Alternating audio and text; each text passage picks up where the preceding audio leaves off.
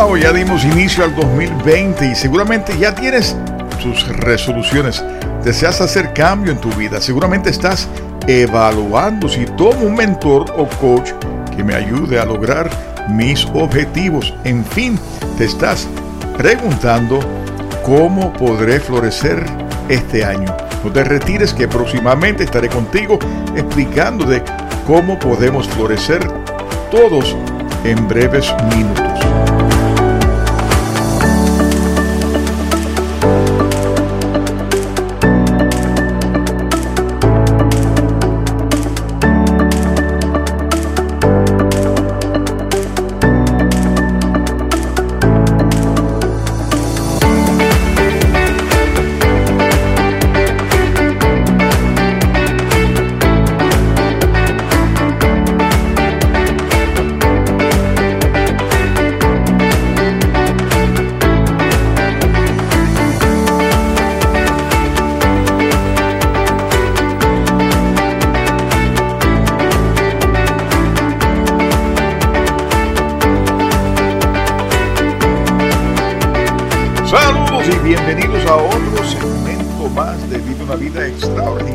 David Hernández, certificado en Master Coach en Psicología Holística, tu mentor, tu coach, y cada semana compartiendo contigo las enseñanzas de autores que nos ofrecen la oportunidad de lograr una mejor versión en ti, en mí y en todos nosotros con sus libros de autoayuda.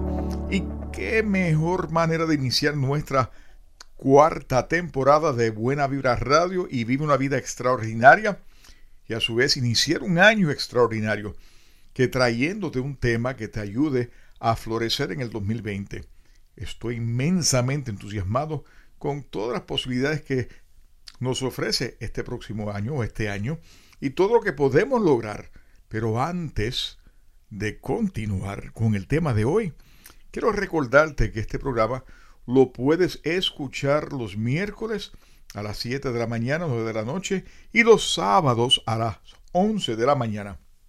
También si tienes iTunes, Podcast o Spotify, busca el programa de Vive una Vida Extraordinaria.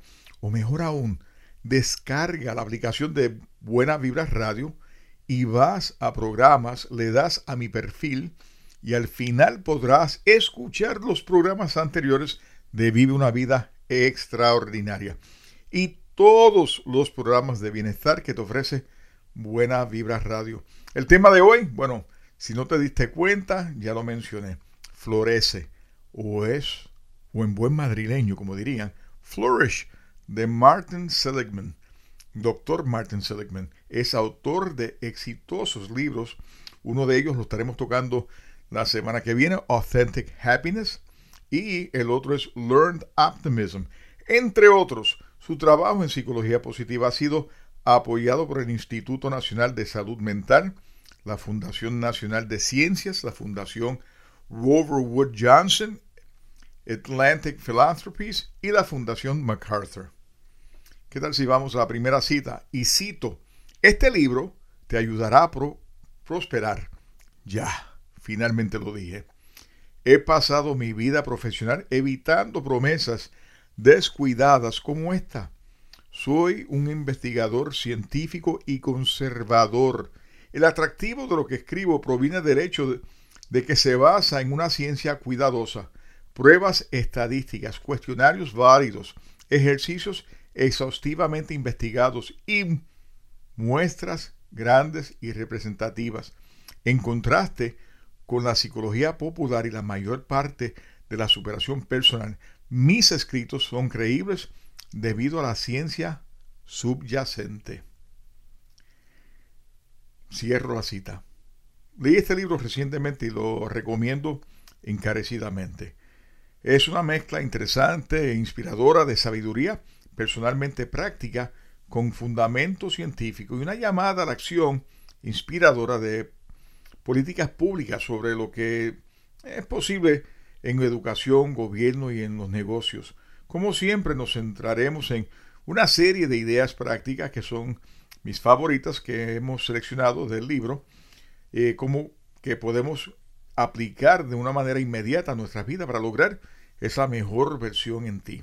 Pero te recomiendo que lo adquieras, pues ofrece mucho más de lo que voy a estar cubriendo en el día de hoy. ¿Cómo separamos la teoría de la felicidad y la teoría del bienestar? Pues veamos lo que nos dice Martin. Él dice, cito, solía pensar que el tema de la psicología positiva era la felicidad, que el estándar de oro para medir la felicidad era la satisfacción con la vida y que el objetivo de la psicología positiva era aumentar la satisfacción con la vida. Ahora creo que el tema de la psicología positiva es el bienestar, que el estándar de oro para medir el bienestar es floreciente y que el objetivo de la psicología positiva es aumentar ese florecimiento. Esta teoría, que llamo teoría del bienestar, es muy diferente de la teoría de la felicidad auténtica y la diferencia requiere una explicación. Cierro la cita. Un tema esencial de este libro es establecer la próxima versión de psicología positiva, lo que llamaré psicología positiva 2.0. Mientras que la psicología positiva 1.0 estaba enfocada en la felicidad auténtica, que es precisamente el libro último que escribe Seligman, la psicología positiva 2.2 o 2.0 se trata de bienestar. Y veamos la diferencia, porque existe una diferencia de acuerdo a él. La teoría de la felicidad auténtica, el tema felicidad, mide satisfacción con la vida. La teoría del bienestar, el tema toca bienestar, mide emoción positiva, compromiso, significado, relaciones positivas y logro. La meta de la teoría del bienestar es aumentar la satisfacción con la vida. La meta eh, es aumentar el florecimiento y aumentar la emoción positiva, compromiso, significado, relaciones positivas y logro. Voy a, voy a esto otra vez, voy a repetirlo porque hay algo que dije aquí mal. La teoría de la felicidad auténtica. El tema es felicidad. Mi satisfacción con la vida. Y la meta es aumentar la satisfacción con la vida. Sin embargo, en la teoría del bienestar, el tema es bienestar y lo que mide es la emoción positiva, el compromiso significado en cuanto a relaciones positivas y logro. Y la meta es aumentar el florecimiento al aumentar la emoción positiva, compromiso, significado, relaciones positivas y logros. Veamos lo que nos dice una cita de Martin. Él dice, todo el objetivo de este libro es que el rendimiento óptimo está vinculado al bienestar o al buen bienestar. Cuanto mayor sea una moral positiva, mejor será el rendimiento. Lo más importante que debemos saber sobre el cambio de la teoría de la felicidad auténtica a la teoría del bienestar, ¿cuál es? Bueno, que debemos tener en cuenta eh, el acrónimo PERMA, que en inglés son Positive Emotions, Engagement, Relationship, Meaning y Achievement. Lo que nos lleva a la gran idea, y voy a citar, aquí está la teoría del bienestar, el bienestar es una construcción y el bienestar, no la felicidad, es el tema de psicología positiva. El bienestar tiene cinco elementos medibles que les mencioné anteriormente, que es PERMA, que cuentan para ello lo siguiente, y voy a traducirlo al español porque obviamente PERMA no tiene un cambio de palabra en el español. Eh, emoción positiva, de la cual la felicidad y la satisfacción con la vida son todos aspectos. Segundo, el compromiso. Tercero, relaciones. Cuarto, significado. Y quinto, logro. Ningún elemento define el bienestar, pero cada uno contribuye a ello. Así que estos elementos, emoción, emoción positiva, el compromiso, las relaciones y el significado, Ninguno de ellos por sí solo van a definir el bienestar, pero la combinación de todos ellos contribuyen a que nosotros logremos bienestar. Cierro la cita. Entonces, a medida que nos esforzamos para desarrollar nuestro bienestar y prosperar, queremos tener en mente a perma, emoción positiva, compromisos, relaciones, significado y logros. Ahora, echemos un vistazo a algunas grandes ideas sobre cómo podemos sacudir nuestro perma. ¿De acuerdo? Eh, ¿Qué papel juega estas fortalezas, las virtudes en todo esto? Y veamos lo que nos dice Martin. En la teoría de la felicidad auténtica, las fortalezas y virtudes, amabilidad, inteligencia social, humor, el coraje, integridad y cosas similares son 24 en total, no los vamos a mencionar todos aquí, son los apoyos para el compromiso. Entras en un flujo cuando se despliegan tus fortalezas más altas para enfrentar los desafíos más altos que se te podrían presentar. En la teoría del bienestar, estas 24 fortalezas sustentan los cinco elementos. No solo el compromiso, desplegar tus fortalezas más altas conduce precisamente a una emoción más positiva, a más significado, a más logros y mejores relaciones. Cierro la cita. Fortalezas y virtudes. Hablamos mucho de ello antes de continuar. Ha realizado la evaluación de las fortalezas en AuthenticHappiness.org. Si solo obtiene una cosa de todas estas notas, te recomiendo que identifique tus puntos fuertes. En una ocasión tocamos ese mismo tema aquí y les refería al site que deberían ir, que se llama AuthenticHappiness.org. Y descubra cómo puede participar en ello con más frecuencia en tu vida cotidiana, en estas fortalezas que tú tienes, eh, que se van identificando con un examen que básicamente estarías tomando. Yo lo hice y quedé sorprendentemente satisfecho. Eh, una, uno de los ejercicios que he iniciado después de haber leído el libro es eh, el ejercicio de lo que fue bien en el día. Cito, todas las noches durante la próxima semana, reserve 10 minutos antes de irte a dormir. Esto es un excelente ejercicio, dicho sea de paso. Sigo con la cita. Escriba tres cosas que salieron bien hoy y por qué salieron bien. Puede usar un diario o tu computadora para escribir sobre eventos, pero es importante que tenga un registro físico de lo que escribió. Las tres cosas no tienen por qué ser importantes. Por ejemplo, mi esposo recogió mi helado favorito para el postre en camino a casa, desde que salió, cuando salió del trabajo. Pero pueden ser importantes. Mi hermana acaba de dar a luz a un bebé sano. Eso, otro ejemplo. Al lado de cada evento positivo, responda la pregunta ¿por qué sucedió esto? Por ejemplo, si escribió que tu esposo compró un helado, al salir del trabajo, escriba ¿por qué mi esposo es muy atento a veces? Porque mi esposo es muy atento a veces. O porque recordé llamarlo desde el trabajo. Y recuérdele que pase por, y le recordé que pasara por la tienda de comestibles. O si escribe mi hermana dio a luz a un bebé, podría elegir eh, como la causa Dios la estaba cuidando. O otro ejemplo sería, ella hizo todo bien durante su embarazo.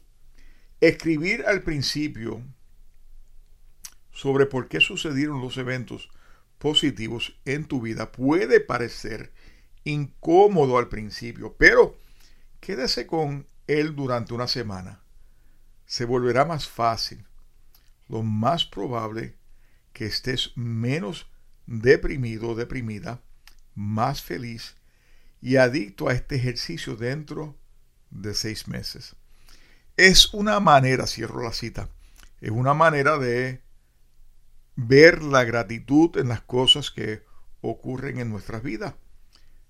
Es una manera de darnos cuenta de que no todo necesariamente de lo que ocurre durante el curso del día tiene que ser malo. Es una manera de yo recordarme, por ejemplo, yo, yo lo hago, Eh, yo llevo un diario eh, donde expongo mis días magistrales eh, y, son, se dividen en tres cosas y ya próximamente hablaremos sobre lo que es journaling o llevar a cabo un diario. Pero básicamente yo llevo un diario donde escribo unos puntos que para mí son magistrales que trato de satisfacer todos los días de mi vida.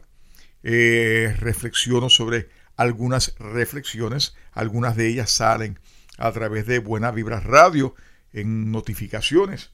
Eh, pero una manera de nosotros percatarnos cuando escribimos las cosas buenas, las tres cosas buenas que ocurren durante el curso del día, es una manera de nosotros percatarnos de que hay cosas buenas, hay cosas por las cuales podemos sentirnos agradecidos. Y eso es bien importante. Seligman describe una serie de increíbles ejercicios de psicología positiva que científicamente sabemos aumentan la felicidad. Esta idea la he ido incorporando y me ha servido de muchísimo, muchísima ayuda. Pongamos la pelota en marcha ahora. ¿Qué salió bien para ti hoy? Escribe tres cositas. Tómate este espacio para escribir lo que tú consideras te ha ocurrido de manera positiva en el día de hoy. ¿Cuál fue la razón que ocurrió eso? Escribe eso. Y así sucesivamente todas las noches. Otro de los valiosos consejos que nos ofrece Martin es aprendiendo cómo lidiar con las lecciones. Y cito, piensa en Abraham Lincoln y Winston Churchill, dos depresivos severos, ambos eran seres humanos que funcionaban enormemente bien y que trataban con sus perros negros o sus eh, sombras y sus pensamientos suicidas. Lincoln estuvo a punto de suicidarse en enero de 1841. Ambos aprendieron a funcionar extremadamente, extremadamente, mejor dicho, bien, incluso cuando estaban deprimidos masivamente o fuertemente. Entonces, una cosa que la psicología clínica necesita desarrollar a la luz de la terquedad hereditaria de las patologías humanas es una psicología de lidiar con eso. Necesitamos decirles a nuestros pacientes, miren, la verdad es que muchos días, no importa cuán exitosos seamos, estás en terapia te despertarás sintiéndote triste y pensando que la vida no tiene remedio. Tu trabajo no es solo luchar contra estos sentimientos, sino también vivir heroicamente, funcionar bien incluso cuando estás muy triste. Cierro la cita. Seligman ofrece esta sabiduría en el contexto de compartir tus propios desafíos con el pesimismo diciéndonos que los fundamentos biológicos fuertes nos predisponen a algunos a la tristeza, la ansiedad y la ira, y que es probable que estos rasgos solo puedan mejorarse, no del todo eliminado. Eso es realmente importante. Debemos darnos cuenta de que para muchos de nosotros nunca vamos a deshacernos por completo de los pensamientos y sentimientos desagradables. ¿Puedes creer que alguien tan exitoso como Sergman, por ejemplo, todavía se despierta algunas mañanas escuchando voces que le dicen que es un fracaso y que no vale la pena vivir su vida? Pues sí, incluyendo a este autor de este libro. A medida que nos damos cuenta del hecho de que esos gremlins estarán allí durante toda nuestra vida, nuestro trabajo se convierte, como dice Seligman, no solo para luchar contra estos sentimientos, sino también para vivir heroicamente, funcionar bien incluso cuando estás muy triste.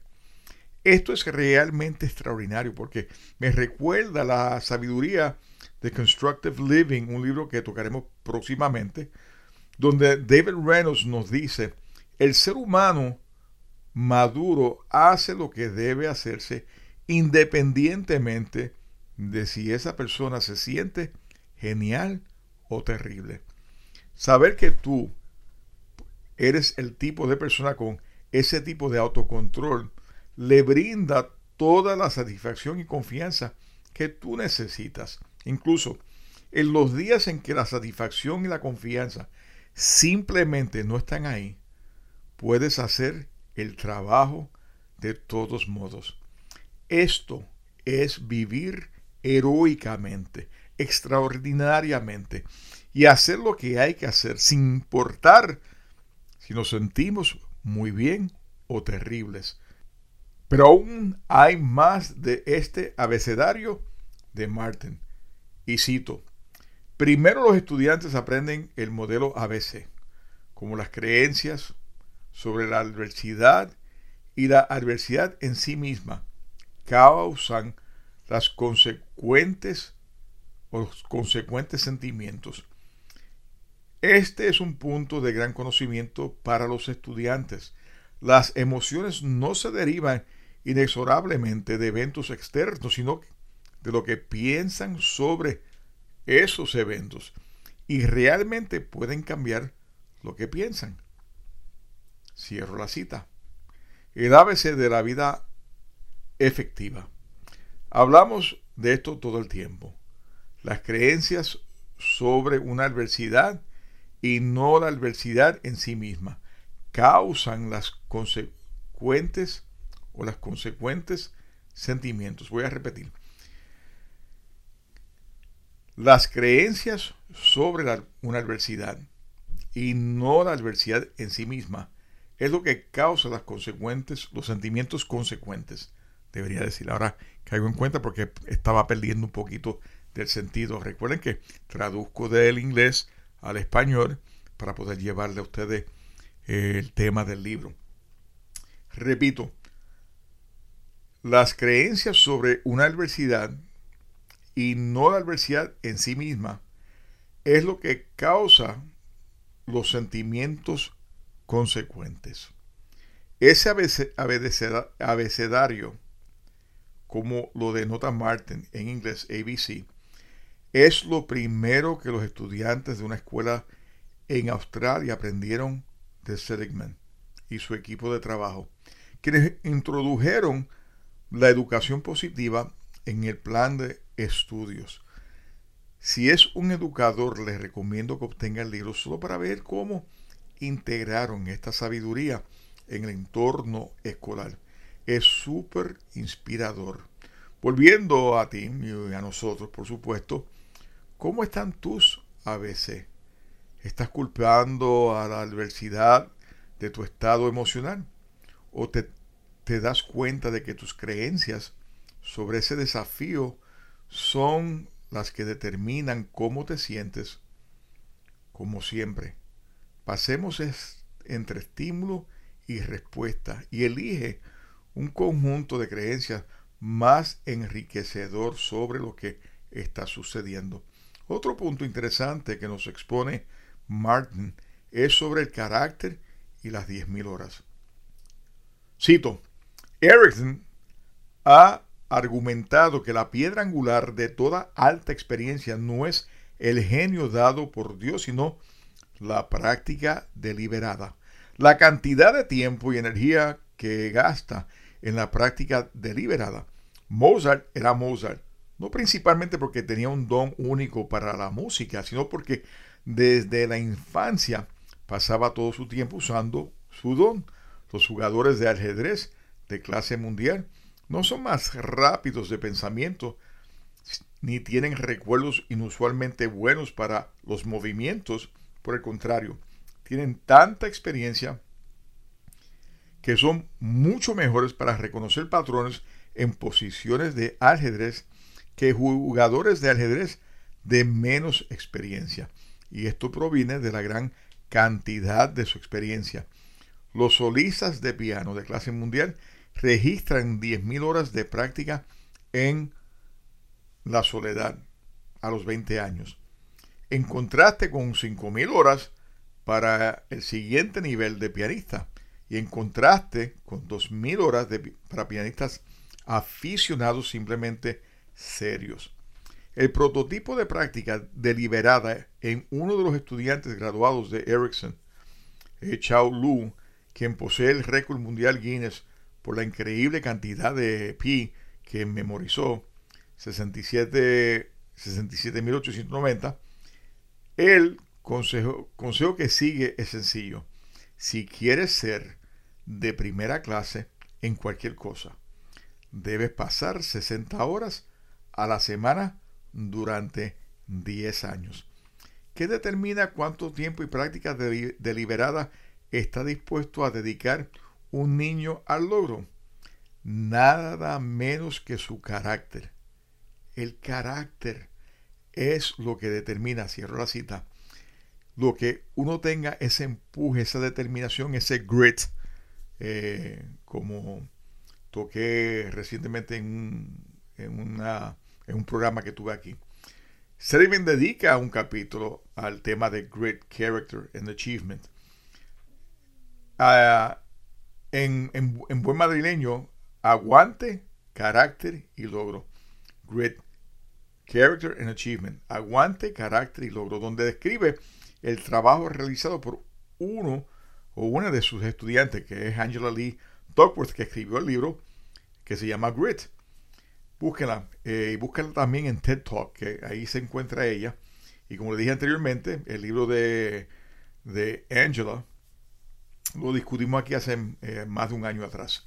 Ella es brillante y básicamente su libro expone el tema sobre aguante o firmeza de carácter. De hecho, es uno de los libros eh, que mi hijo también leyó y compartió conmigo y lo que ha forjado en gran parte es su carácter. es precisamente porque ha aprendido a tener ese aguante, ese carácter y lucha por obtener los logros que él desea.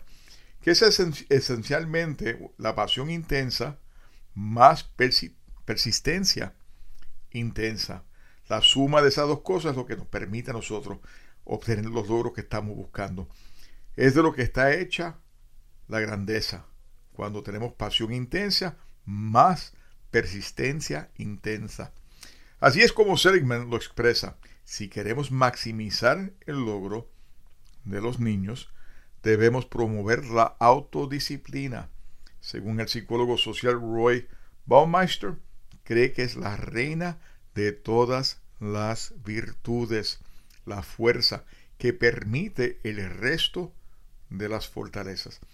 El siguiente tema a la cual nos expone el autor es el cómo se compara el BIP o el Producto Interno Bruto versus bienestar. Y lo explico y cito. El Producto Interno Bruto mide el volumen de bienes y servicios que se producen y consumen y consumen y cualquier evento que aumente ese volumen aumentará el BIP, o sea, el Producto Interno Bruto. No importa si esos eventos disminuyen la calidad de vida, cada vez hay un divorcio, el BIP aumenta. Cada vez que chocan dos automóviles, el BIP aumenta. Cuanto más personas consuman antidepresivos, más aumenta el BIP. Más protección policial y más viajes al trabajo aumentan el BIP. A pesar de que pueden disminuir la cantidad de vida, o mejor dicho, la calidad de vida, el BIP continúa aumentando. Los economistas, sin humor, llaman a estos lamentables procesos que eh, eh, vivimos todos.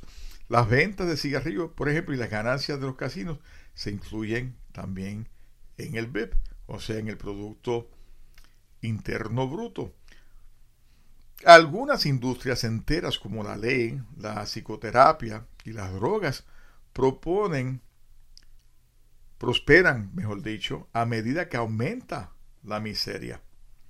Esto no quiere decir que los abogados, psicoterapeutas y compañías farmacéuticas sean malos, sino que el Producto Interno Bruto es ciego cuando se trata de si es el sufrimiento o la prosperidad humana lo que aumenta el volumen de bienes y servicios.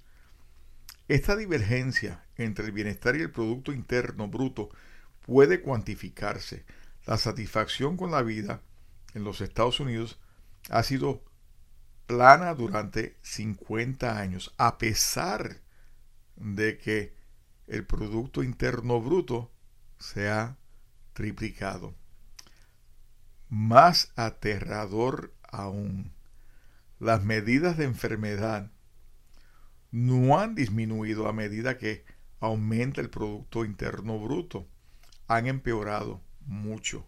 La tasa de depresión se ha multiplicado por 10 en los últimos 50 años en los Estados Unidos. Esto es cierto para todas las naciones ricas y lo que es más importante, no es así para las naciones pobres. Cierro la cita. Incluye este paisaje, o este pasaje de, de este capítulo, mejor dicho, aquí, francamente porque nunca lo miré desde esa perspectiva tan lamentable. Como seguramente tú lo estás realizando ahora por primera vez. Que el hecho de que haya más consumo y que haya mayor riqueza esté o que sea contraproducente a lo que está pasando en un país de manera colectiva. Todo esto es parte de una conversación que me gustaría tener algún día con políticos, economistas y, contigo para evaluar esta situación económica que nos deja de, no deja de ser profundamente preocupante. Sedimen concluye el libro con un capítulo llamado La política y la economía del bienestar, donde habla sobre las oportunidades de negocios positivos y la necesidad de encontrar una mejor manera de llevar un puntaje de cómo lo estamos haciendo a nivel nacional y global que, que pueda combinar la riqueza y el bienestar. Él lo llama la nueva prosperidad. Esto si lo vamos a hablar más de cerca, tendríamos que mirar lo que ocurre, por ejemplo, en Argentina, Venezuela, Puerto Rico. La conclusión, necesitamos hacer del cultivo del bienestar una parte integral de cada aspecto de nuestras vidas y cultura desde los negocios y los medios hasta el gobierno y la educación. Aquí es donde podría estar el cambio y cambiar el mundo en, el proceso. Eh, uno no deja de, reflexionar sobre este tema tan delicado y tan preocupante, pero la realidad está ahí, la ciencia así lo demuestra y bueno, ¿qué puedo añadir? Que no sea que que tenemos que trabajar arduamente para lograr una serie de cambios. Evaluemos por unos segundos lo siguiente. Cuando tú miras tu producto interno bruto, o en términos que podamos entenderlo todo, tu actividad económica, mirando tus bienes y servicios, ¿cómo están y cuánto afecta tu bienestar? A veces nos enfocamos en mejorar unos aspectos de nuestra vida, sin evaluar las consecuencias que la misma tendrá sobre uno o los demás. En una consulta reciente, esta persona deseaba lograr una serie de objetivos profesionales, sin embargo, no estaba evaluando las consecuencias y el impacto que tendría sobre sus hijos. Cuando tocamos el tema, cuando revisé cuidadosamente su carta, se dio cuenta que el costo del trabajo tendría un alto precio que pagar familiar.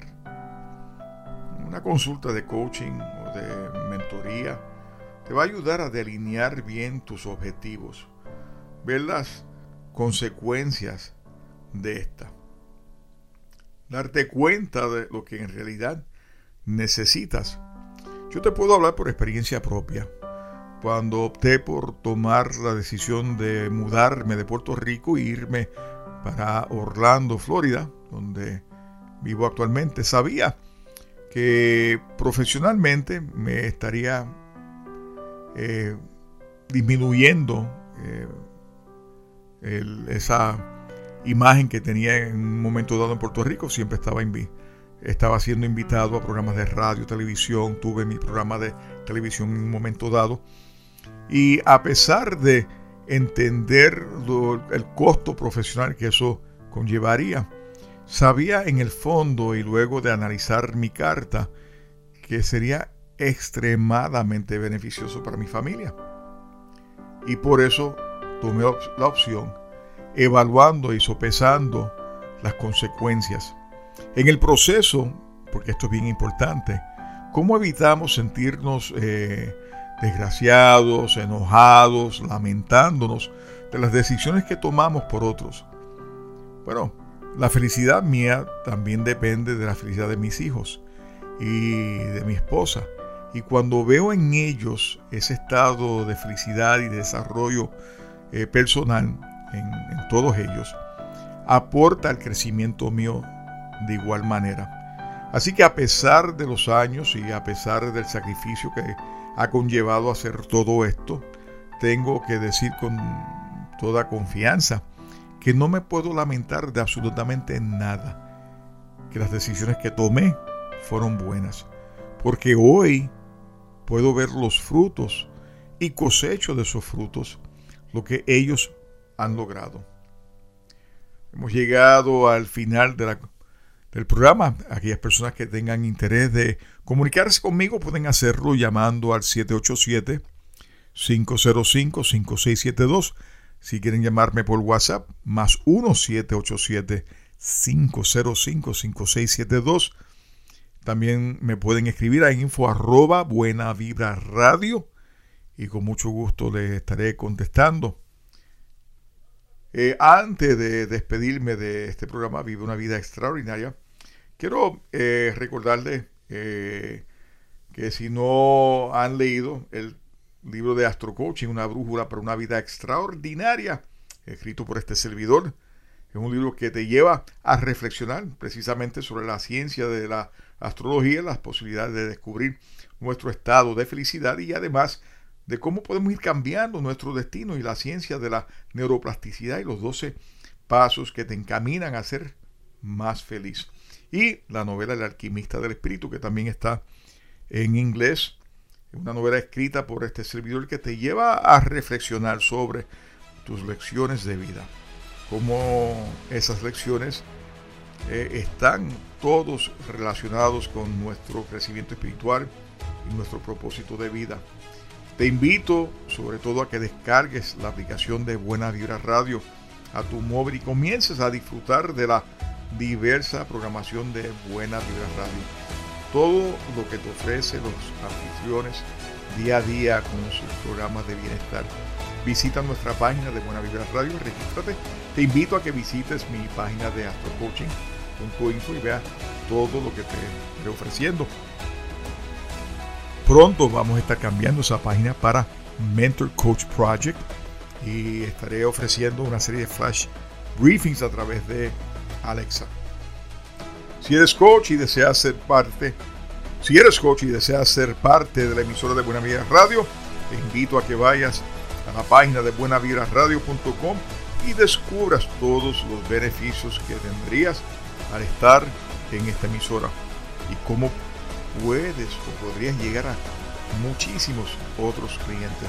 Todo por menos de 5 dólares a la semana. Gracias por estar aquí conmigo en el día de hoy, por haber compartido este ratito, por haber disfrutado del programa junto a mí. Que sea tu espíritu el que ilumine tu camino siempre. Muchas bendiciones y hasta la próxima. Chao.